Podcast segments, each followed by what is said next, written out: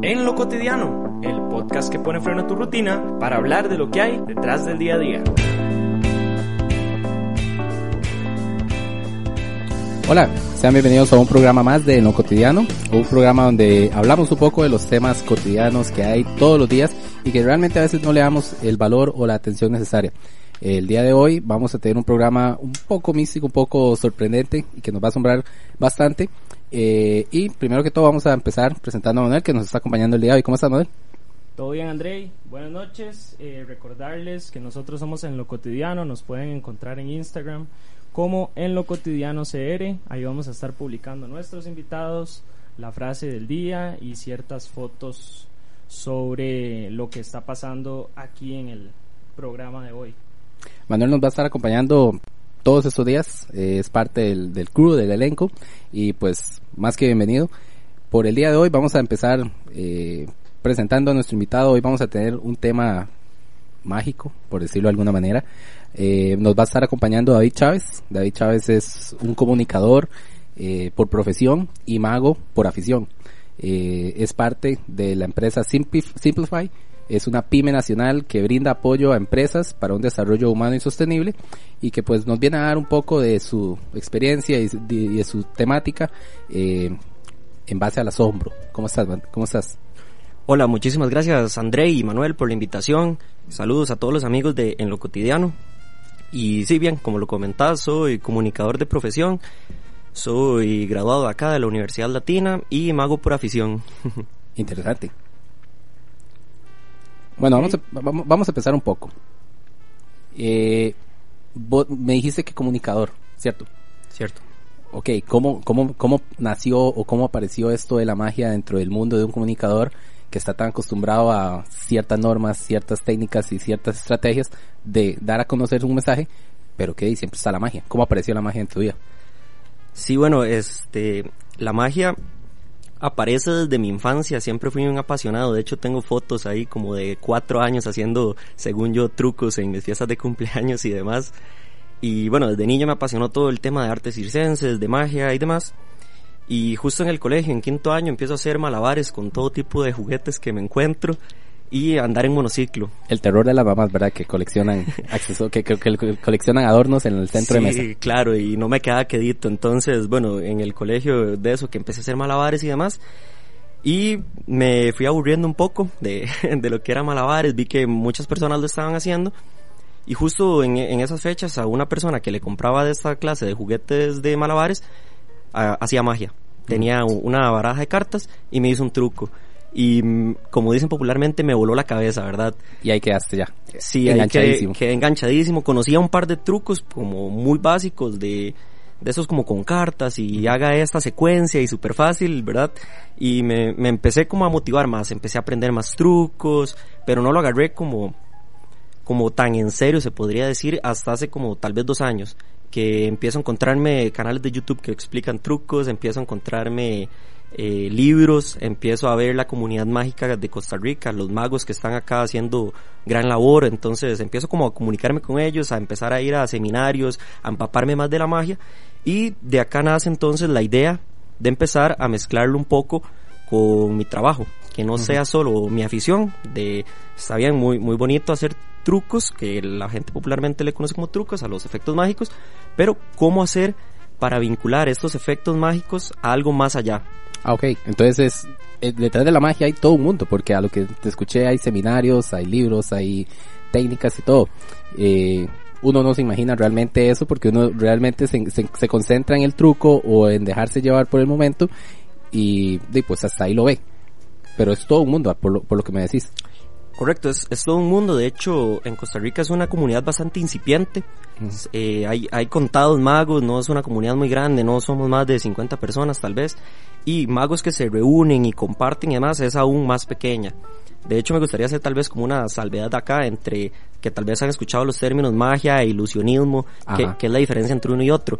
El ilusionismo básicamente es la forma de profesionalizar la magia, como se diría. ¿Por qué así? Porque el ilusionismo se hace referencia al arte y a los artistas que se dedican enteramente a la magia y se deja de utilizar un poco el término magia porque la magia se viene ligando a, cierto tipo de estereotipos. Tal vez cuando escuchan magia, no sé, lo relacionan con magia oscura o con cosas más esotéricas que no tienen nada que ver con el arte que nos, que nos apasiona a los magos, ¿verdad? Que es magia y en todo caso se podría denominar como ilusionismo. Ah, ok, perfecto. Entonces, más adelante vamos a ir hablando un poco sobre el proyecto que tiene David, porque eh, la magia no es simplemente un, un, algo que se pueda vivir en el momento, sino que también es algo que se puede implementar dentro de diferentes áreas de la vida. Y pues David más adelante nos va a hablar un poco sobre eh, lo que desarrolla en la actualidad para involucrar lo que es la magia. Claro, y ahora le comentabas a Andrei que llegó un punto donde vos dijiste, eh, puedo usar la magia en mi trabajo.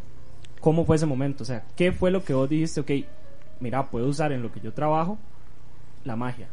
Ok, para darles un poquito de contexto, eh, yo me gradué aproximadamente hace cuatro años y antes de graduarme empecé a, realizar prácticas profesionales y demás para salir con un poco de experiencia y empecé a, trabajar en el ámbito de la, de la comunicación, pero muy enfocado en tecnología. Empecé a trabajar en la Cámara de Tecnologías, en Camtic, y entonces me empecé a vincular más con el tema de tecnologías, demás, salgo de ahí y empiezo a trabajar con, bueno, como lo comentabas André, con una empresa llamada Simplify. Nosotros en Simplify tenemos como perdón, como propósito ayudar a las empresas a desarrollar eh, un ambiente humano y sostenible que genera prosperidad no solo a las personas que los integran, sino también a sus comunidades. Y esto lo hacemos a través de algunas herramientas, por ejemplo, agilidad, de algunos marcos de trabajo, como puede ser Scrum y demás, que están muy vinculados al área de tecnología, porque de ahí nacieron, pero ahora se aplican en más áreas. Entonces, como podrás imaginarte, un comunicador no entendía nada de lo que se estaba hablando en esos ámbitos de tecnología. Para ser más concreto, la agilidad nace en el desarrollo de software. 17 personas se reúnen una semana completa, estuvieron hablando y propusieron cuatro valores, 12 principios, donde se rige este mindset de esta forma de trabajo que se llama agilidad. Entonces, la agilidad se empezó a ver como un contrapunto a el project management tradicional, porque el project management tradicional requiere que haya cierta predictibilidad y justo en el desarrollo de software los problemas dejan de ser predictibles, se vuelven más complejos y no se puede predecir. Entonces, un comunicador que nunca había trabajado ni con project management, mucho menos de agilidad, nunca había oído ninguno de los temas, no terminaba de entenderlo. Sucede que hay una frase que me gustó mucho de, de, de un video que que vi de la bicicleta al revés, es un muchacho que hace un experimento de también. Sí, de una bicicleta que si él gira el manubrio a la derecha, la llanta va hacia la izquierda, si lo gira hacia la izquierda, la llanta va a la derecha. Bueno, es súper interesante, se lo recomiendo que lo busquen, así como la bicicleta al revés, se llama Dustin, el, la persona que hizo el video, y él en una de las partes dice, conocimiento no es igual a entendimiento. Y eso fue lo que me hizo todo el, así, el eco en la cabeza, ¿verdad? Sí, el borronazo, porque venimos acostumbrados, en tu caso, comunicación, que es algo eh, que ya está escrito, que ya está eh, normado, podríamos decirlo de alguna manera, siempre va a tener sus diferencias y todo, pero es algo como estructurado, podríamos decirlo. Y ahora venir a tener esa revelación, cierto punto de la vida, donde ya vos te graduaste, donde ya estás casi que afuera y empezando a laborar, es como, ¿y, ¿y ahora qué? Sí, lo que me hacía más sentido era esta afirmación que él nos decía, conocimiento no es entendimiento, entendiéndola en que sí, yo tenía la teoría, sabía que era agilidad, sabía que era Scrum, sabía que era Project Management, que es como el antagonista, si se quiere ver de alguna manera, o el contrapunto, tenía el conocimiento, pero no era el entendimiento. ¿Qué es la diferencia de pasar de, de conocer, de saber, de tener información a un entendimiento? Ese entendimiento tiene que digerirlo uno, tiene que ponerlo en práctica. Y justo en eso coincidimos en una reunión en, con Simplify, somos tres personas, y estábamos en un hotel y me encuentro una baraja. Y entonces les empiezo a hacer trucos, ¿verdad? Y llegó el momento. Llegó el momento, les empiezo a hacer trucos. Y entonces surge como un reto de las dos personas que trabajan conmigo, que me dicen, ok, te apasiona mucho la magia. Y todavía tenés algunos como problemillas para terminar de digerir qué es la agilidad como concepto. Te hacemos un reto explícanos algún concepto de agilidad, lo que quieras, a través de un truco. Ok, vamos a la parte teórica, puesto de alguna manera que a usted se le ocurra en el momento, pero haga que yo entienda eso. Correcto, fue, ok, aquí, está la teoría, pase a la práctica. Puede hacer el truco que usted quiera, el efecto mágico que usted quiera y explíquenos. Y empieza mi cabeza a trabajar y a trabajar y a trabajar, ¿verdad? Casualmente por esos días, eh, un amigo mago, no sé si han escuchado de él, se llama Diego Vargas. Claro. Tenía un, un taller de magia, mm. como él se dedica mucho a magia corporativa. Entonces, él también financia una fundación que se llama Magos Sin Fronteras y justo en ese taller fue como para desarrollar un poco de, de fondos y demás para la fundación, ¿verdad? Entonces le digo que quiero participar y me dice, pero va a ser un poco básico, ¿verdad? Como él ya sabía que yo hacía algunos trucos y demás. Entonces ahí fue como, no, no, no importa, o sea, no, no voy por aprender trucos, sino le comenté mi objetivo, que tenía el reto de crear alguna explicación y demás, y como él se dedica mucho a magia corporativa, quería ver qué, él, qué estaba haciendo él, qué estaba desarrollando él de magia y corporativo, porque no, en mi cabeza no había una fusión entre esas. Son mundos completamente aparte. Uno creería que son mundos completamente aparte, correcto, porque uno cree que la, el mundo de los negocios, de lo corporativo es más serio, es más rígido, y la magia puede ser algo, como bien lo comentas al principio, más esotérico. Pero bueno, ahí conversando con con, Diego en una tarde con cartas y demás objetos de mago, ¿verdad? Se me ocurren algunas cosas. Entonces, por ejemplo, hay un, un marco, se llama un marco para crear sentido, se llama Kunevin, es una palabra danesa que explica en diferentes cuadrantes los tipos de problemas que se pueden presentar. Entonces, por ejemplo, tiene problemas simples u obvios, tiene problemas complicados, tiene problemas complejos y tiene el caos. Entonces, con esta explicación y demás, veo que calza muy bien una premisa que es cómo ustedes harían un nudo en el centro de la cuerda. Y mientras más empiezo a meter variables, el problema va evolucionando. Por ejemplo, nada más para comentarles, si, si pudiéramos verlo sería mucho más entretenido, yo sé, pero digamos, el problema simple, lo que les digo es agarren una cuerda y háganle un nudo en el centro. Entonces va a ser así como amarrarse los zapatos, lo más fácil, pasa una nada más y hace el nudo. Para el problema complicado que empieza a tener un poco más variables, lo que les digo es, hagan el mismo nudo en el centro, pero solo pueden usar una mano y solo tienen un movimiento para hacerlo. Eso es complicado, ya se empieza a meter más variables. Con, con, solo que me lo digas, no lo logro imaginar, entonces ya ahí quedé yo. El tercer cuadrante viene siendo el cuadrante de lo complejo. En los problemas complejos, una de sus características es que no es predecible, no tiene una sola eh, solución o no tiene una solución correcta, no es una mejor o una buena práctica, sino que tiene prácticas novedosas, prácticas emergentes. Yo puedo solucionar un mismo problema complejo de distintas maneras. Un, un ejemplo para, para como aterrizar un poco más, que es un problema complejo, son las relaciones humanas. No sé si ustedes alguna vez dijeron, ay, qué complicada es esa persona. Sí, siempre. Bueno, lamento decepcionarlos, las personas no somos complicadas, somos complejas, porque no somos predecibles. Algo que yo le diga a Manuel o a André hoy puede que lo tome como un halago y mañana puede que no le guste el tono que se lo dije o demás. Entonces, las personas somos complejas. No, no somos predecibles y las variables son distintas. Entonces. Ok, entonces, una persona complicada es algo que se vuelve predecible, si no me equivoco. Sí. Y una persona compleja es aquella a la que no sabes qué esperar. De hecho, todas las personas somos complejas. Todos tenemos algún rango de impredictibilidad y puede que un día nos amanezcamos de buenas y otro de malas, ¿verdad? Correcto. Dentro entonces de ese, el, el, la premisa sigue siendo la misma. Tienen que hacer un nudo en el centro de la cuerda, pero la variable ahora es que tienen que agarrar un extremo en cada mano y no pueden soltarlo en ningún momento. Entonces ahí llego a varias soluciones, les muestro tres ejemplos. Uno de esos es que cruzan las manos, agarran un extremo en cada mano y cuando las vuelven a estirar ya está el nudo hecho. Hay otro que yo me pongo a hacer unos pasos, una serie de pasos y el, truco ahí es que al mago siempre le sale el nudo y a la otra persona no, por más que siga los pasos así idénticos. Y, y la última es que me amarro los dos extremos de las cuerdas en las manos para que de verdad no se pueda soltar en ningún momento e igual hago el nudo. Entonces ahí les demuestro que un problema complejo no tiene una sola solución yo experimentando he desarrollado varias soluciones y no hay una que sea mejor o peor, solo son diferentes. Y por último, en el caos, lo que hago es con la misma cuerda que veníamos haciendo y trabajando bajo la premisa de hacer un nudo, lo que hago es la tiro al aire y le aparecen tres nudos en el aire. Entonces es el caos, completamente impredecible, algo que no puedo planear, algo que me rompe completamente mis paradigmas. Entonces, eso fue un, un, un efecto que se me ocurrió para explicar uno de los temas que vemos en los talleres. Entonces ahí es donde se ve la relación entre lo profesional o lo laboral y las pasiones. Ahora, ¿qué sucede cuando personajes corporativos de cualquier empresa, porque me imagino que trabajas con personas de alta gerencia o también eh, de producción, ¿verdad? ¿Qué es la primera reacción que tienen cuando ven un truco de esos y entienden o relacionan la magia con un concepto? Es muy curioso y aquí me da pie para hablar justamente de lo que de lo que me gustaría hablar, que es del asombro, de cómo aprendemos basados en el asombro. Es bastante curioso porque, como les comentaba, conocimiento no es igual a entendimiento. Entonces, cuando vemos por primera vez el marco, una explicación tal vez un poco más teórica, puede quedarse únicamente en conocimiento en que las personas, ah, ok, medio veo, medio me sé las explicaciones, pero tal vez no termino de hacer match.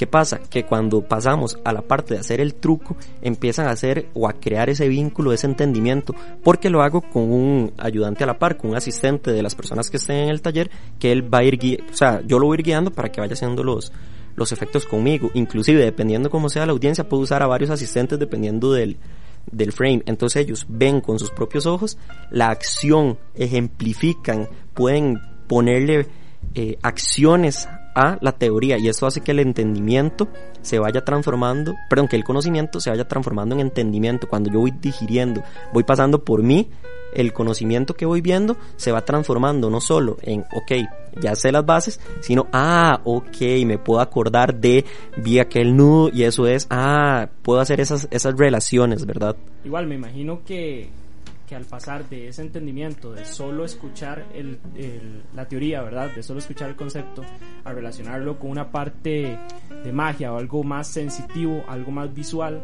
obviamente cuando llegamos a ese entendimiento me imagino que la acción se vuelve aún más rápida también en las empresas, con esos conceptos ya aprendidos y entendidos.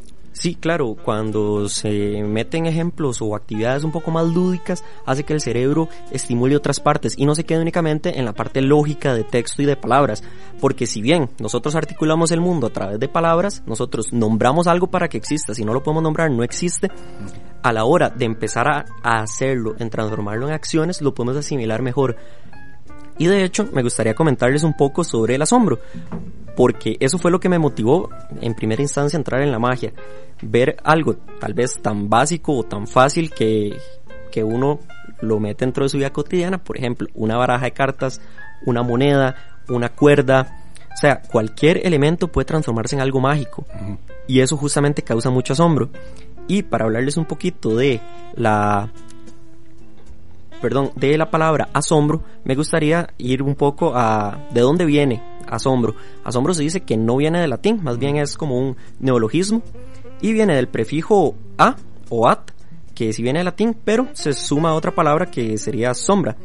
Y la etimología de esto, de asombro, sería salir de la oscuridad o iluminar a la gente, que se hace a través de descubrir algo inesperado, algo que se ignoraba o que provoca perplejidad.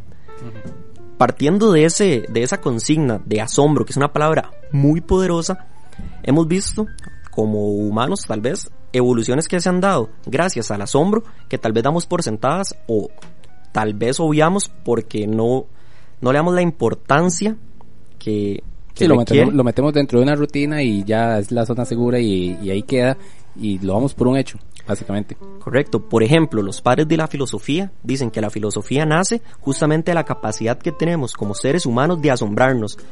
Nos asombramos porque está lloviendo y no tenemos una explicación de eso. Nos asombramos porque estamos pensando y no sabemos lo que pensamos. No, no nos damos el tiempo de pensar en qué estamos pensando y eso nos genera una gran capacidad de asombro. Entonces la filosofía nace de ahí, algunas de las ciencias naturales nacen del asombro. Por ejemplo, meteorología para explicar algunos tipos de fenómenos, las ciencias básicas, la biología, ver ese tipo de reacciones, son cosas que como especie nos asombraban, queríamos buscar esa explicación y a través de esa capacidad de asombro que tenemos, nos surge un deseo, una necesidad de aprender, de saber qué está detrás, porque el asombro es efímero, el asombro es algo momentáneo. Vi algo, me asombró, y si nada más me asombró y lo veo porque es bonito estéticamente, bien, pero ahí queda. Lo que pasa es que cuando me asombra de una manera que causa perplejidad, que me saca de la luz, como decía la etimología de la palabra, yo quiero saber qué hay detrás. Yo quiero saber qué desencadena cosas. Por ejemplo, las civilizaciones antiguas crean toda esta mitología, dioses y todo para atribuir capacidades o efectos naturales que no sabían de dónde venían. Llueve, ¿por qué llueve? Va asombrando, ¿cómo está cayendo agua del cielo? Quiero darle una explicación a eso, quiero ir detrás de por qué pasan las cosas. Entonces, el asombro es muy poderoso.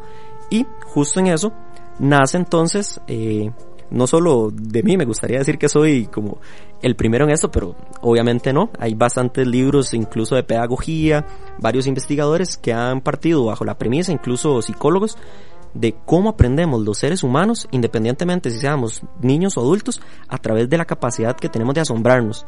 Si bien no somos los únicos animales que nos asombramos, somos los únicos animales capaces de poder meter nuestra capacidad de, de asombrarnos en el raciocinio que tenemos. Podemos, ok, asombrarnos y descubrir qué hay más allá de eso. Y esto fue lo que nos vino a dar pie a la, a la creación de Simplify, ¿correcto? Eh, no necesariamente yo, yo entré a Simplify ya cuando ellos estaban operando, pero esa capacidad de asombro sí da pie a la experimentación de incluir magia en algunos de nuestros talleres y en algunas de las explicaciones de conceptos que tenemos. Ok, ahora es un poco lo que estábamos hablando ahora. Eh, ¿Cómo se lo toma la gente o cómo reaccionan las personas? Porque vos acabas de decir, es la experimentación de meter la magia o de meter algún tipo de elemento diferente en el quehacer de la vida de una persona. O sea, cómo reacciona esa persona cuando vos tratas de llegar, de explicar algún concepto o algo muy general mediante algún tipo de truco. ¿Cómo, cómo, cómo lo toma esa persona? Porque al menos vos me decís a mí. los está sacando de algo cotidiano. Vos me decís a mí y yo de, quedo ahí. O sea, básicamente no tengo como cómo contestarte ni nada por el estilo, pero me imagino que es, hay miles de, miles de reacciones y de todo, y todo depende de la persona. Sí, eh, partamos del hecho de que la educación tal cual la conocemos ha evolucionado muy poco. Si bien hemos tenido desarrollos tecnológicos muy fuertes, como sociedad muy fuertes, la educación ha avanzado relativamente poco en comparación a todos los demás crecimientos exponenciales que hemos tenido. Entonces, por ejemplo, vos, la primer clase que llevaste de tu carrera, estoy casi completamente seguro que fue muy parecida, si no igual, a la última clase que tuviste tres años después de tu carrera. Sí. Es muy, muy, muy complicado, o muy complejo, para decirlo en, en otros términos, que los profesores, inclusive, o las personas que están a cargo de lo que sería el sistema o los sistemas educacionales tradicionales, innoven, salgan de esto cotidiano, dan por sentado que ellos tienen que ir a enseñar y no necesariamente. Uno debería procurarse aprender basado en los gustos, necesidades y demás cosas que hay. Entonces, partiendo de ese hecho, si seguimos en la misma rutina de que el profesor es el o el maestro es el único iluminado, el que tiene el conocimiento y el dueño de la verdad absoluta y solo tiene que recetarla para que usted aprenda, estamos un poco equivocados porque sería, como bien decía Manuel, volver a lo cotidiano. Y en lo cotidiano tenemos aburrimiento. Y si yo me aburro, inherentemente de, de lo que sea, si yo me aburro, no voy a aprender. Entonces, basados en esta premisa, como les decía, algunas actividades más lúdicas, prácticas, movimiento, levantarse, hablar, no sé, varias cosas, entre ellas la magia, hace que surja justamente eso de, ok, estoy viendo algo diferente, algo que yo me imaginaba que iba a ser no sé, una presentación de PowerPoint como estamos ahora acostumbrados en la universidad y que nos iban a aburrir hablando y hablando y hablando y yo nada más iba a poner atención y tomar notas y no, yo estoy participando, yo estoy creando mi propio conocimiento, yo estoy siendo un en vez de un simple oyente, un simple receptor, yo estoy participando y co-creando esto. La inteligencia colectiva va a ser mucho más poderosa que la inteligencia individual, porque no importa qué tanto sepa usted, no va a saber más que todas las personas que están en la sala. Entonces, aprovechar esta, esta conciencia colectiva, esta inteligencia colectiva, a través de actividades lúdicas, como entre ellas un truco de magia, hace que se rompa justamente este, este camino del aburrimiento, ¿verdad? De lo tradicional, de lo cotidiano que a veces nos encierra y que pensamos que todos los sistemas educacionales tienen que ser así y no necesariamente. Y es chocante, porque digamos, es chocante, no te lo digo en el mal sentido, sino que te lo digo en que nosotros estamos acostumbrados exactamente a eso que vos decís, estamos acostumbrados a que entramos a las 7 de la mañana, salimos a, bueno, en las escuelas entramos a las 7, salimos a las 11, 12 mediodía, eh, de ahí nos vamos para la tarde, que es donde realmente un niño eh, aprende muchas de las cosas que la van a, lo van a llevar adelante en la vida. Estamos acostumbrados a que esa es nuestra rutina, ese es nuestro esquema, eso es lo que nosotros estamos como métodos de, aprendizaje. Entonces, obviamente, cuando viene una persona y nos dice, bueno, vamos a hacer un truco con algún tipo de carta, con algún tipo de elemento, y pues nos saca de esa rutina y es, es, chocante en ese sentido porque son técnicas a las que nosotros no estamos acostumbrados y obviamente a primera instancia vamos a decir, de, es, raro, o sea, es, algo muy, muy diferente a lo que nosotros estamos acostumbrados y lo vamos a tomar yo te lo digo a, título personal, vos me decís ahorita, vamos a hacer un truco de magia para enseñarte algo de la vida y, no lo voy a tomar en serio. Pero obviamente eso lleva todo un, ¿cómo te lo digo? Lleva todo un, un, montón de cosas atrás que ya eso es parte de la persona, eso es parte de lo que la sociedad le ha implementado.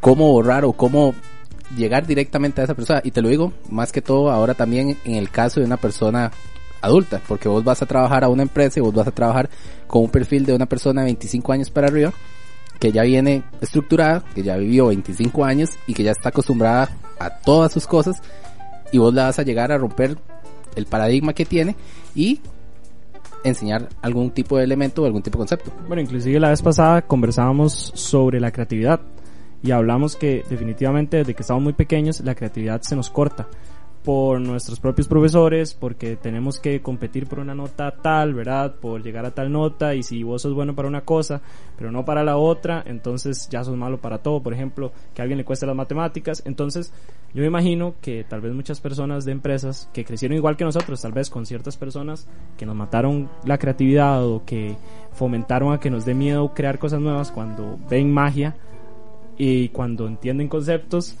nuevos o que son utilizables en una empresa seria, digamos, que, que genera utilidades grandes y todo, entonces ese asombro se vuelve ya parte de una nueva forma de aprender. Y eso lo estábamos conversando ahora, inclusive antes del programa, que vos me decías que no hay pasos o una técnica específica para asombrar a alguien y que aprenda, sino qué es lo que hay detrás de eso o cómo se logra esa conexión. Sí, bueno, comenzando por los sistemas educacionales, como comentamos anteriormente, se centran más en que las personas aprueben y menos en que las personas vayan y prueben, porque justamente nosotros aprendemos a través de pruebas, de experimentación. Y muchas gracias por darme pie a, esto. Como bien lo dices, muchas personas ya vienen formadas, como se podría decir, metidas ya en una cajita, delineadas en un cubito. Y en las épocas actuales creo que lo más difícil que tenemos como individuos es la capacidad de desaprender. Porque aprender es muy fácil. En este momento todos tenemos acceso a cualquier tipo de conocimiento que queramos. En la mano siempre andamos una supercomputadora, el teléfono inteligente que ahora es más inteligente que nosotros.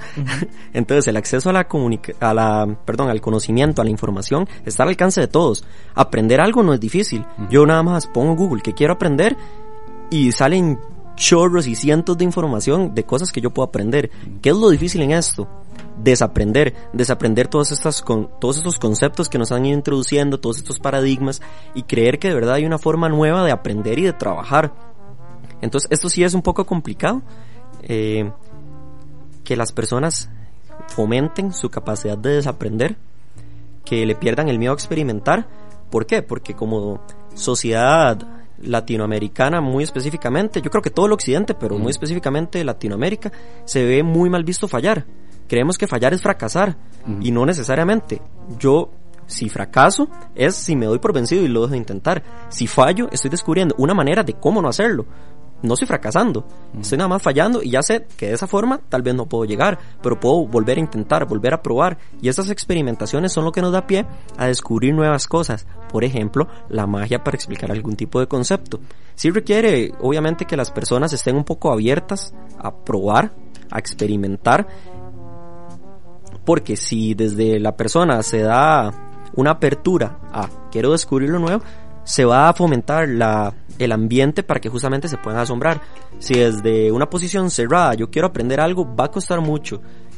Si yo estoy cerrado a que nadie va a saber más de lo que yo sé en este tema, no voy a aprender nada. Entonces sí se requiere que la otra parte tenga algún grado de apertura, que esté abierto a experimentar, a probar y que no vea eh, este tipo de técnicas distintas como un juego. Eso está muy interesante porque entonces me viene la pregunta de ¿Te ha pasado si hay alguna persona o un grupo de personas que están en la esquina criticando? No, no, no, man, esto ya yo lo sé, esto ya yo sé por dónde va, eh, pero llegan a la parte de magia y tal vez empiezan a acercar un poco más. ¿O cómo, cómo incentivas a esa apertura antes de mostrar esos conceptos de una forma más lúdica? Con la magia. Sí, por dicha nuestros talleres eh, están basados en un método de aprendizaje de neurociencia, se llama el método Training from the Back of the Room y este método lo que hace es fomentar que todo el aprendizaje se dé de la manera en que el cerebro aprende. Entonces, desde la formación como tal, ya viene diseñado a que las personas participen y se explore esa inteligencia colectiva. Entonces no es como que venimos de estar viendo PowerPoints y que todos están sentados y solo uno está hablando, ¿verdad? Y que ahora sí parecen y todos tienen que participar. No, no, ¿verdad? Es un trabajo previo, digamos, y todas las actividades involucran movimiento y las actividades involucran esta participación. De hecho, en nuestros talleres no hay una sola diapositiva hay algunos videos y, y si hay teoría, pero lo tienen en sus folletos o lo tienen en radiadores visuales, que pueden ser carteles, eh, láminas, imágenes, todos estos que son radiadores de información que ellos pueden estar viendo y consultando durante todo el taller. Y adicional a todo el movimiento que ya se está viendo y la participación, viene la explicación o la actividad con magia. Entonces sí, no es como que llego y rompo todo de no, no, levántese ahora sí, después de ver 200 diapositivas vamos a movernos. No, no, hay como todo un ambiente propicio para. Sí ha pasado, sí me ha pasado, no, no a mí concretamente en estos talleres, pero sí he visto que ha pasado que algunas personas tienen resistencia a la magia. Y por eso justamente es como que se hace la distinción y se llama ilusionismo y demás mejor. Pero eso pasa o tiene un, un trasfondo que tal vez han visto magos o personas que saben hacer magia, mas no necesariamente personas que se dedican a la magia. Por poner un ejemplo, eh, vieron en alguna fiesta tal vez algún payaso infantil. No es por menospreciar a los payasos, pero su, su, vamos a ver, su foco es hacer reír, es divertir. Y muchas veces hacen reír a través de retar a una persona del público, en dejar en mal a la persona del público. Y hacen algún truco de magia o lo demás con este foco de voy a dejar mal en público para causar risas. No está del todo bien, no está del todo mal, pero eso hace que tal vez yo vi entonces un mago que ridiculizó a alguien, después, o un payaso que ridiculizó a alguien haciendo magia, voy a ver un mago y pienso que ese mago va a ser igual. Sí, estamos acostumbrados a que pase la persona, eh, esté al frente y es exactamente eso que vos decís. Muy normal que las personas que lo hacen pasar a uno al frente es para ponerlo a hacer algo y si usted no lo hace bien, ya se las me reír del momento. Sí, y hay estilos de estilos, ¿verdad? No digo que, esté del todo mal, pero hay personas que les gusta retar al público. De no es un efecto mágico como tal, sino que lo que quieren es demostrar que tienen más habilidad que alguien del público. A mí particularmente no me gusta ese, ese estilo de magia de retar a alguien o de confrontar a alguien, de demostrar que yo tengo más habilidad o más conocimiento o algo, porque sería mentir decir que yo tengo más habilidad que todos los que yo voy a pasar, es, sería muy falta de humildad. A mí lo que me gusta es crear un momento para todos los que estamos siendo parte del taller, que la persona me va a ayudar a mí a construir este momento mágico que nos va a ayudar tanto a mí a realizar el, el, acto y el asombro, que es lo que uno como mago busca, y a ellos a digerir esta clase de contenidos. Entonces, si es apoyarse en la persona que, o las personas que estén colaborando con uno, de manera de que no les estoy haciendo magia para probar que yo soy mejor, o que yo tengo más habilidad, o que yo tengo más conocimiento, sino estoy construyendo con ellos una relación, un acto, un, un momento donde vamos a descubrir cosas nuevas y ellos son una parte fundamental de este truco, de este momento que estamos causando. Y ahí también vamos eh, con algo que, ¿cómo, cómo te lo digo? Eh, algo que pasa en todas las empresas o que debería pasar en todas las empresas, pero que no estamos acostumbrados al modelo en Costa Rica. El modelo en Costa Rica te lo digo en el término de que trabajamos de 8 a 5 de la tarde, cumplimos nuestras labores y nos vamos. Eh, la diferencia, o yo creo, al menos desde la perspectiva que me ha pasado, eh, que la, la vitalidad de una persona dentro de una empresa o los años útiles de una persona dentro de una empresa van relacionados directamente la mano con el interés o el valor que le dé el empleador o, la, o el jefe, por decirlo en este, en este caso, que le dé el jefe hacia la persona, hacerlo parte de un, de un proyecto, hacerlo parte de una idea y que le dé varias oportunidades de retarse, de asombrarse a sí mismo, porque es lo que normalmente estamos acostumbrados a no tener dentro de una empresa. Estamos acostumbrados a que nosotros tenemos un rol, una lista de tareas, un manual de puestos y hasta ahí llegamos. Pero eso que vos acabas de decir, de generar un ambiente, de generar un, ¿cómo te lo digo? Un, un valor agregado hacia las personas y tomarlos como que son algo importante, porque al final de cuentas, dentro de una empresa, el éxito o el fracaso de una empresa lo define el éxito o el fracaso de su personal humano en este, bajo este término, ¿cómo hacemos o cómo determinamos el, los beneficios que podría tener X empresa, Y empresa, dentro de este tipo de esquemas de trabajo y esquemas de capacitación hacia los trabajadores? Bueno, sí, desde Simplify estamos conscientes de que el activo más valioso de una empresa son las personas. El foco de nuestro acompañamiento de nuestros talleres siempre va a estar centrado en las personas.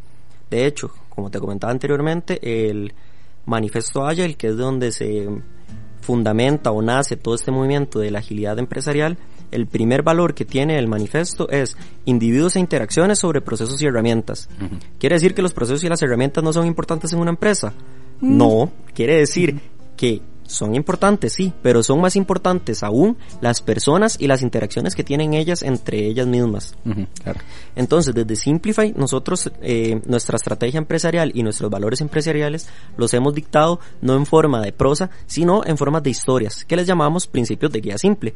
Los principios de guía simple surgen de Lego Serious Play, una metodología de juego serio de Lego, y lo que quiere decir son eh, es una estrategia accionable en tiempo real que nos dice cómo eh, reaccionar ante los distintos stakeholders o situaciones que se nos puedan presentar, sin importar qué rango tenga la persona o qué rol desempeñe dentro de la empresa, puede tomar la decisión acertada yéndose a los eh, valores de guía simple. Entonces, te cuento esto porque uno de los que nosotros utilizamos se llama No comemos azúcar. No comemos azúcar viene de una historia se dice que una mujer iba con su hijo donde Mahatma Gandhi en la India, que Mahatma Gandhi es una persona sumamente respetada y reconocida, y le pide el favor a Mahatma Gandhi que, por, que le diga al hijo que deje de comer azúcar. Mahatma Gandhi la vuelve a ver con toda su paciencia y le dice, claro mujer, pero vuelven tres días, por favor. Ella se queda un poco extraña de, cómo en tres días y era, de decirle una frase, o sea, era decirle una frase, no veo lo complejo, pero bueno ya se retira, era Mahatma Gandhi, no lo va a contradecir, ¿verdad? El sumamente respetado se va, a los tres días vuelve y le dice, Mahatma Gandhi, por favor, usted le podría decir a mi hijo que deje de comer azúcar. Mahatma Gandhi vuelve a ver al niño con toda la ternura del caso y le dice, hijo, deja de comer azúcar. La madre no puede negar su... Entra en shock, o sea, que Sí, ¿verdad? Su, su su conflicto de, o sea, me hizo esperar tres días para decirle esta frase. Y de no se aguanta y le pregunta a Mahatma Gandhi, Mahatma Gandhi, disculpa, ¿por qué me hiciste esperar tres días para poder decirle a mi niño que dejara de comer azúcar? Y a lo que Mahatma Gandhi le responde, es que hace tres días yo no había dejado de comer azúcar. Si yo no puedo empezar a hacer algo o imponer algo dentro de alguna estructura si yo no soy el ejemplo. Correcto. Entonces de Simplify eh, se ha dado esta apertura de que todos podamos experimentar, por ejemplo yo con la magia. Entonces, si nosotros estamos implementando cosas que vemos que funcionan, que dan éxito, podemos recomendárselas con toda la propiedad del caso a nuestras empresas, a nuestros clientes. Entonces, una de esas capacidades es la capacidad que, intentamos generar en las empresas es la capacidad de experimentación, de que todos y cada uno de los colaboradores de una empresa puedan experimentar sin tener este miedo al fracaso, a la, a la reprimenda, a que tenemos solo un objetivo y todos tenemos que trabajar por ese objetivo y no importa si usted está bien, si usted está mal, se tiene que cumplir esa meta y punto. No, Obviamente tenemos que tener objetivos en mente, irlos cumpliendo, pero no necesariamente quemando a todas las personas. Las personas son muy importantes. Otro ejemplo de esto es que normalmente cómo evalúan al personal las empresas. Eh, bueno, en el caso de que los evalúen, ¿verdad? Porque la mayoría es, es a prueba y error, o sea, se le, se le asigna una tarea y si la cumple bien, si no... Sí, la mayoría de empresas evalúan a sus, a sus personas de forma individual, tienen métricas individuales, tienen que cumplir objetivos individuales. ¿Y qué pasa? Si yo tengo una meta individual, ¿ustedes cómo creen que me voy a comportar? De manera individual. Yo quiero cumplir mis metas. Si André o Manuel no están cumpliendo las de ellos, es problema de ellos. Es problema de ellos, yo estoy cumpliendo las mías. Entonces, basados de, de, una vez en la estructura que tenemos como empresa y en los comportamientos que estamos potenciando o estamos dejando de, de lado en las empresas, así se van a comportar nuestros colaboradores. Por ejemplo, si queremos entonces que actúen en grupo, que sean un equipo más allá de simples personas trabajando juntos, debemos potenciar entonces comportamientos grupales, dejar de evaluar solo individuales, sino evaluemos entonces de forma grupal, que es un comportamiento que queremos fomentar. Queremos que las personas experimenten, que no dejen, digamos, su yo en la puerta de la empresa y que nada más llegue y sea un robot que produce en su empresa démosle las oportunidades a las personas para que se desarrollen, para que puedan mezclar sus hobbies, como en mi caso la magia, con su parte profesional, en mi caso los talleres y el acompañamiento que damos para crear este tipo de habilidades en las empresas. Entonces desde ahí la invitación a, a, a empresarios o personas que tengan sus pymes o que estén creciendo o inclusive que ya trabajen en alguna transnacional a poner sobre la mesa estos temas a sus managers, a sus gerentes, de potenciar estos comportamientos que queremos.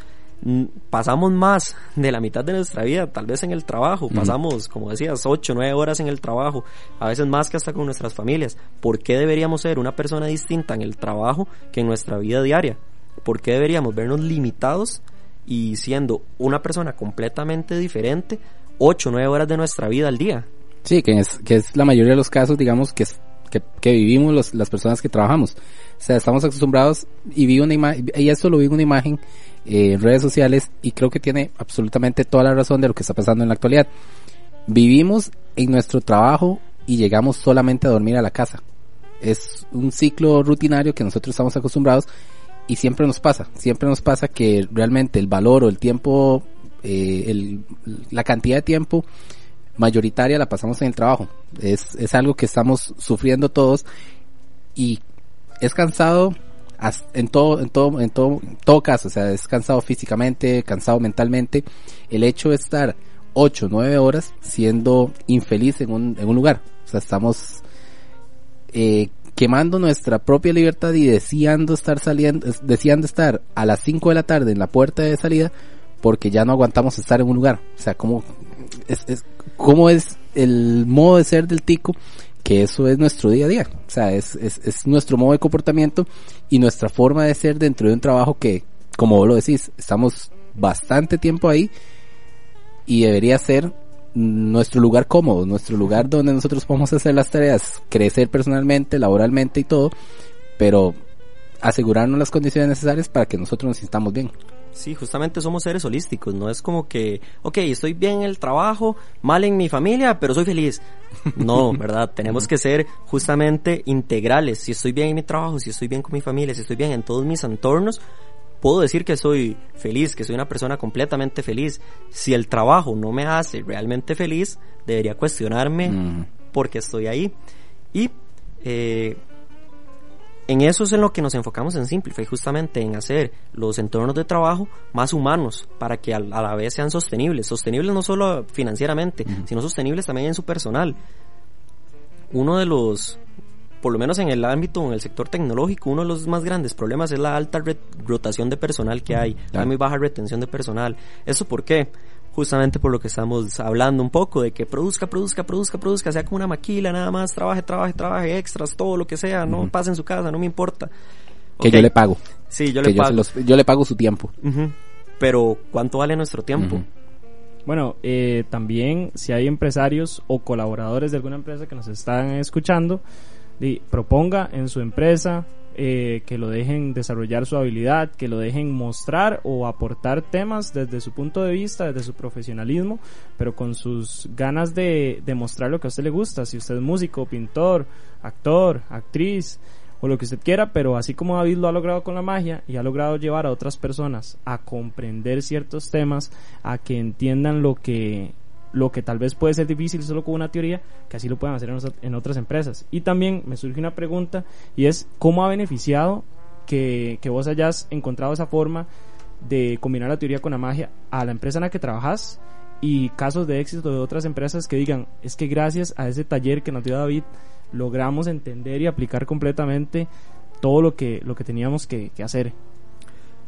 Ok, primero en caso personal, el poder incluir mi pasión justamente con el tema laboral hizo que pasara del entendimiento al conocimiento. Y eso para mí marcó un antes y un después dentro, dentro de Simplify. Yo pude ya digerir mucho mejor todo lo que estaba viendo teóricamente y pasarlo a la práctica, poder comprenderlo, poder comprenderlo a tal grado que lo podía explicar y lo podía explicar a través de ejemplos, a través de ejemplos mágicos. Eso me parece así, primero fantástico, me asombró tanto la capacidad de transformar una teoría o algo que se veía en el papel en algo práctico y ver cómo las personas podían ligarse a eso y hacer ese match eh, con un conocimiento que en el papel puede ser entendible pero en la práctica se vuelve mucho más digerible, mucho más fácil. En la empresa, bueno, como les comentaba, nosotros predicamos con el ejemplo o eso intentamos eh, siempre. Entonces nosotros recomendamos a las personas que dejen a las personas ser integrales. que dejen a las personas experimentar, que dejen a las personas ser ellas, que suelten un poco esta mentalidad de comando y control, que mucha gente piensa que si no lo hago yo nadie lo va a hacer bien, o si yo no estoy encima no lo va a hacer. Bueno, pues si, la, si lastimosamente pensás así, ¿por qué los estás contratando? No confías en la calidad de profesionales que tenés yo me cuestionaría eso primero. Entonces en nuestra empresa intentamos partir de, de, esa premisa de que predicamos con el ejemplo. Si nosotros experimentamos, si nosotros hacemos que las personas sean felices en su lugar de trabajo desde Simplify, podemos ir a aplicar estas ideas en nuestros clientes. Y en las empresas eh, tengo algunos casos curiosos dentro de, esta, de este mundo de la agilidad. Hay diferentes comunidades y diferentes eventos que se hacen a nivel global. Por ejemplo, hay uno que se llama Agile Open Camp. El año pasado fue la primera edición en Costa Rica y era la segunda edición en Colombia. Tuve la oportunidad de asistir a ambos y en Colombia eh, se me dio la oportunidad de hacer una, una charla de magia ágil. Entonces era, a través de mi experiencia, hice un paralelismo entre las etapas de un truco de magia que las tomé prestadas de la película The Prestige o El Gran Truco, creo que El Gran Truco de Christopher Nolan. Ajá, correcto. Que ellos en la película hablan de tres trucos, eh, de tres etapas, perdón, que componen un truco. La primera es The Prestige o el efecto como tal, el segundo es la actuación y la tercera es la presentación. Entonces, a través de este ejemplo hice ese paralelismo. Por ejemplo, por ejemplo, en la agilidad, el Prestige es ellos están entregando más rápido y más barato ese es el efecto, lo que la gente ve por afuera. Y dicen, eso es mágico, eso es imposible de hacer. ¿Cómo voy a hacer yo que mi equipo de siete personas entregue tanto valor tan rápido a un cliente? Eso es lo que se ve de afuera, es el efecto. Y rara vez uno se pregunta, después de ver un efecto mágico o de ver este desarrollo que tiene un equipo funcional en ágil, ¿qué hay detrás? ¿Qué pasos lo llevaron a hacer eso? Ahí es donde entra el segundo punto, que es la actuación.